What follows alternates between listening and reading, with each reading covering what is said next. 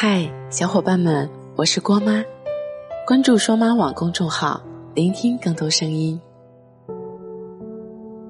在精神分析的理论框架中，强烈的自卑感和抑郁症一样，都是把攻击性朝向自身，区别只在于两者的程度不同。而精神科医师表示，过度的自卑容易抑郁。而长期的抑郁情绪会增大得抑郁症的概率。我曾经问过粉丝这样一个问题：贫穷会让一个人自卑吗？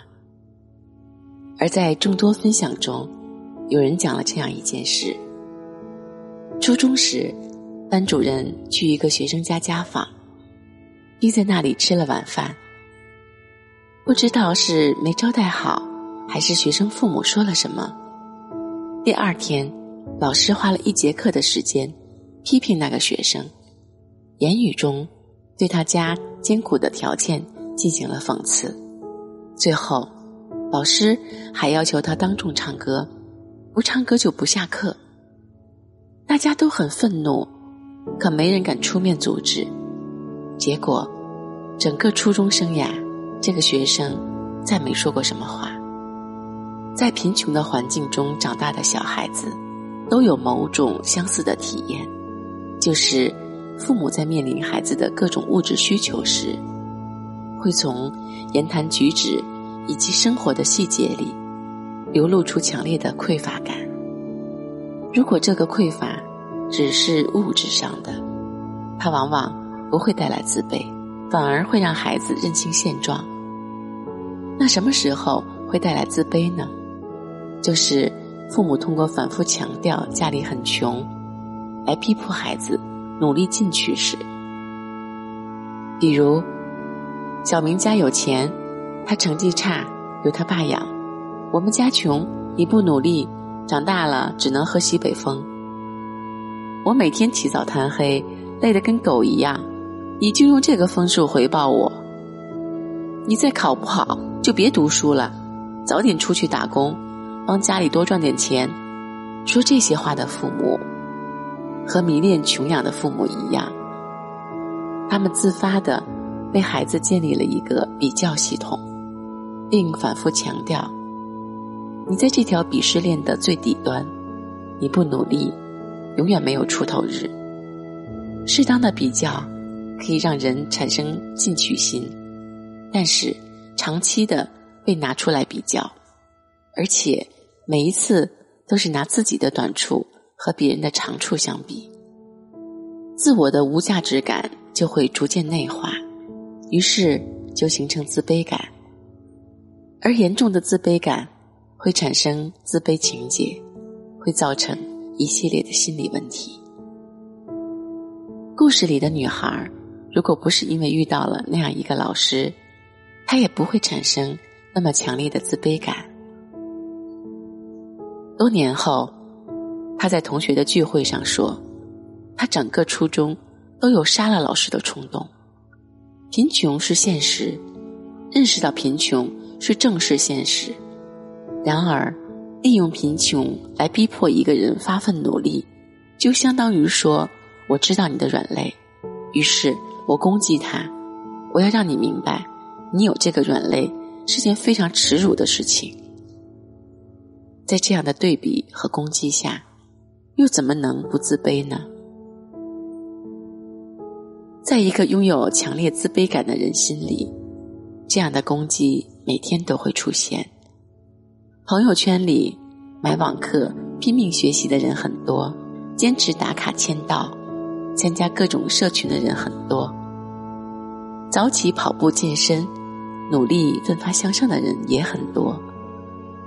容易自卑的人，在面对这么大剂量的励志标签时，也会在年初或月初立个志，逼自己一把。因为是逼迫，所以坚持的时间往往不长。这时候，学会的那些道理，就会反过来变成攻击自己的武器。别人五点就起来了，我居然十点才起来，真是没救了。别人每天听课学习，我居然在刷朋友圈，我果然什么都做不好。道理明白的越多，自我攻击的方式就越多，自责、内疚、批判，各种情绪，让自己觉得自己哪哪儿都比不上别人。结果在这种情绪下，不仅没学到什么，反而更焦虑了。各种各样的比较，促进了自卑感的产生。自卑又促进了恐惧的生成。这种恐惧感，或许在一定程度上可以推动自己努力，但更多的时候，只是加重自我攻击。于是，生活就像一个解不开的死结，一直在匮乏和焦虑里循环。当他们朝前迈进时，脑中总有一个声音在提醒自己：比你强的人还有很多。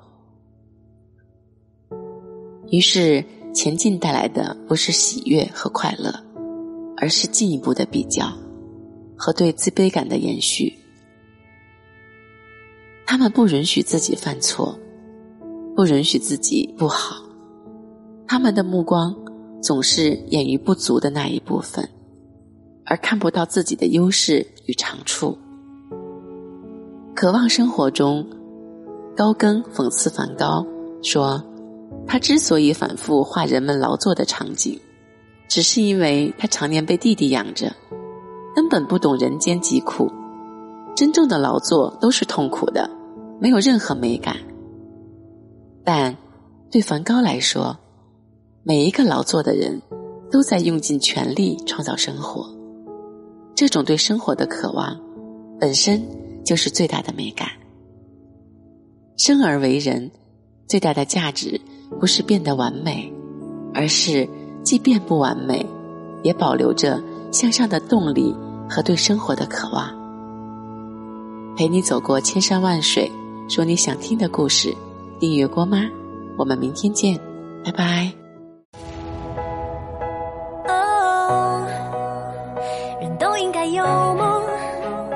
有梦就别怕痛。有雷声在轰不停，雨泼进眼里看不清。谁急速狂飙，溅我一身的泥泞。很决定我想去哪里，往天堂要跳过地狱，也不